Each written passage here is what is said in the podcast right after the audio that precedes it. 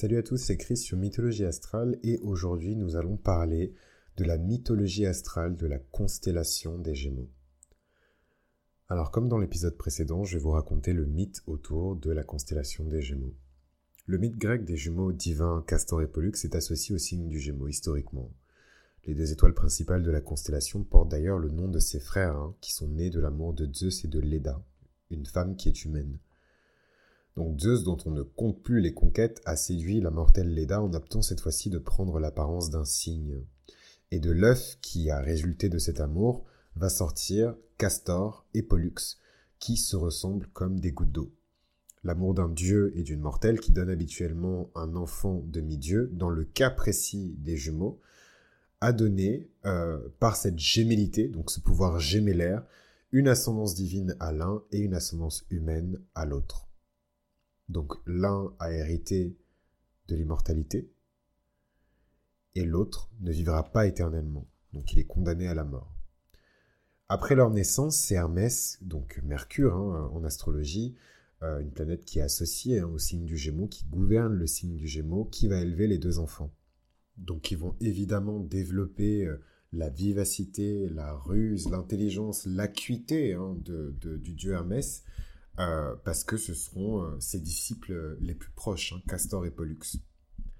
Ils vont devenir inséparables et ils vont avoir du mal à tenir en place. Et d'ailleurs, ils vont participer dans la mythologie euh, gréco-romaine à de nombreux exploits. ils vont notamment prendre part au voyage des Argonautes en aidant Jason à récupérer la toison d'or qui est représentée par le bélier. Après quoi, ils vont triompher de Thésée, vainqueur du Minotaure, et traverser ainsi la dernière étape euh, en tout cas l'étape du taureau dans le cycle zodiacal. Pour une histoire d'amour, ils tenteront d'enlever à leur fiancée deux jeunes princesses. Le combat les opposant aux rivaux emportera Castor.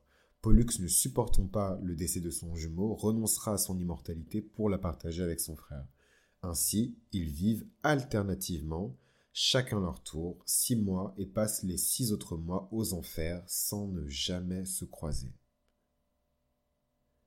Difficile de dire le sexe des personnages qui représentent les Gémeaux dans l'imagerie traditionnelle.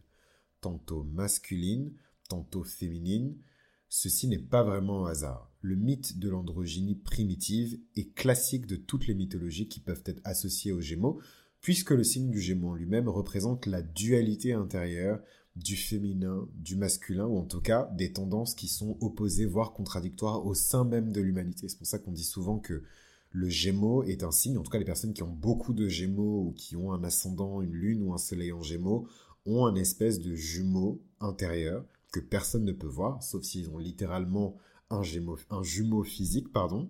Euh, et en fait, l'unité de l'être vivant original a toujours été séparée en deux tendances qui sont complémentaires. Chacun d'entre eux recherche en fait en permanence son double pour reformer l'être complet euh, composé à la fois du corps et de l'esprit dont ils ne se sentent que la moitié. C'est aussi pour ça que on dit souvent que euh, pour symboliser, en tout cas pour utiliser la symbolique des Gémeaux, on considère souvent les bras ou les mains parce qu'on en a deux.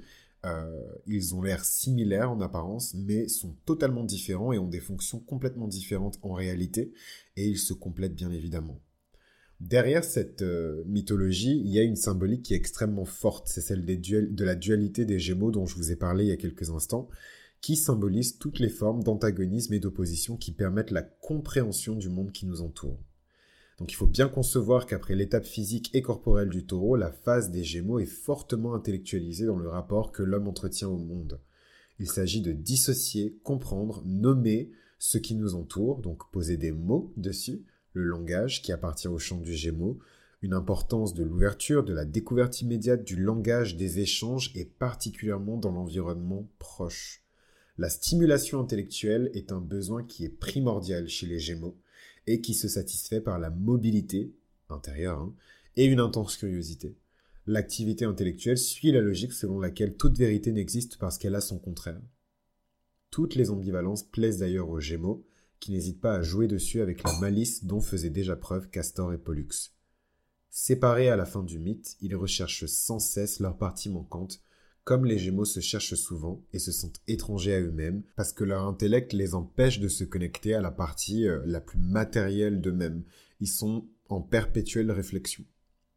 Et donc cette réflexion qui les empêche d'atteindre cette partie physique et sensible hein, de leur personnalité qui est symbolisée par le taureau en astrologie, il va falloir l'intégrer à la quatrième étape qui est celle du cancer. Et donc on va parler dans le prochain épisode de Mythologie astrale de la mythologie astrale du cancer et du mythe qui se cache derrière le signe du cancer. Je vous invite à me suivre sur Instagram à Mythologie astrale où je parle des mythes qui accompagnent chaque signe et où je poste quelques mèmes très drôles sur les mythologies euh, des signes astrologiques ou sur l'astrologie en général. Donc c'était Chris pour Mythologie Astrale, c'était la mythologie astrale des Gémeaux, et on se retrouve très bientôt pour parler de la mythologie astrale du cancer. À très vite.